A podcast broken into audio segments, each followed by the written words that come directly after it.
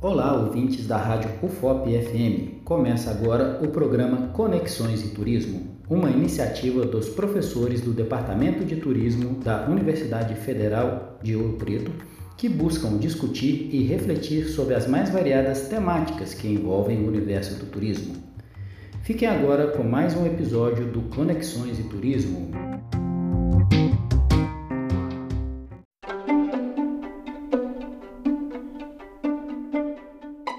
Olá, caros ouvintes da Rádio FOP FM.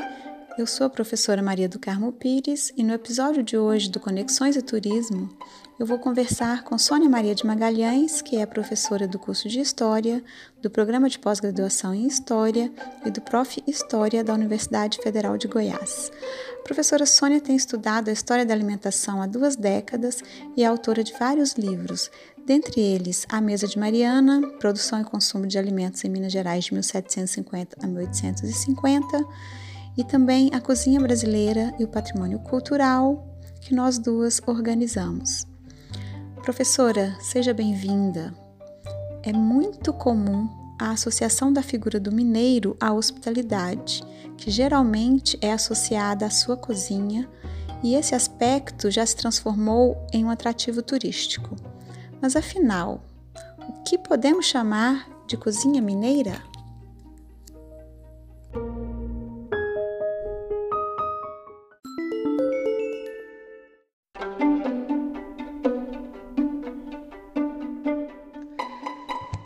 A hospitalidade do mineiro, associada à sua cozinha farta, variada e saborosa, faz parte de uma construção identitária muito recente.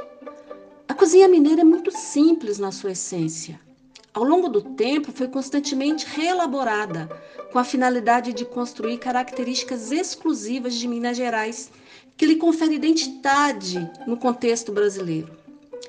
Os mineiros conviveram com a fome nos primeiros tempos da colonização. Mesmo com o abastecimento regularizado, a alimentação do mineiro ao longo dos séculos 18 e 19 não passou por mudanças importantes.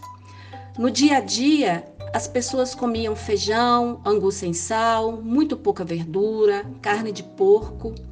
As pessoas verdadeiramente pobres tinham uma dieta baseada em angu, eventualmente carne de porco. Mas o desejo de todos era comer carne de vaca, que era cara e rara. Ao longo do século XIX, viajantes estrangeiros exaltaram a variedade dos doces de frutas, em barras e compotas, o sabor inigualável do queijo, o frango com quiabo acompanhado com angu. Richard Burton, por exemplo, nos legou a primeira referência em seu diário do tutu de feijão, ao qual nomeou cataplasma de feijão. Mas essas acolhidas generosas foram possíveis na área rural, nas fazendas, quando as atividades agro agropecuárias já estavam consolidadas. Então foi nesse contexto que começou a tessitura do mito da mineiridade. O pão de queijo, ícone da culinária mineira, não aparece em documentos antigos. Só muito recentemente em pesquisas realizadas em cadernos de receitas da segunda metade do século XIX, que encontrei um único é, registro no universo de mais de 300 receitas. Alguns naturais da região afirmam só ter experimentado a iguaria na capital Belo Horizonte.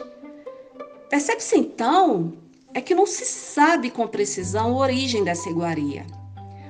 Nota-se então que a projeção da imagem do mineiro por intermédio da sua cozinha e das práticas alimentares faz parte da invenção das tradições, que apesar de consideradas antigas, são muitas vezes recentes, quando não criadas.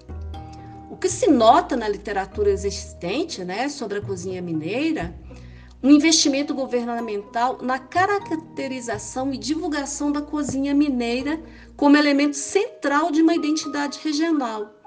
E tal projeto tem início em meados dos anos 1970 e dura até meados da década de 1980.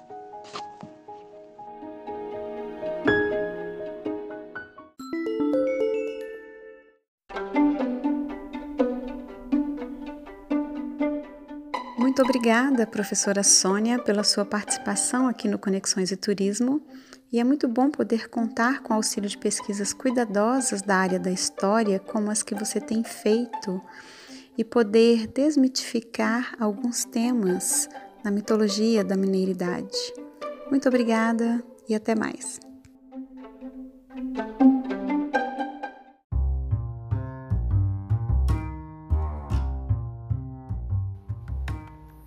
Este foi mais um episódio do programa Conexões e Turismo, uma iniciativa dos professores do Departamento de Turismo, com montagem e produção minha, Rodrigo Borkowski. Até a próxima!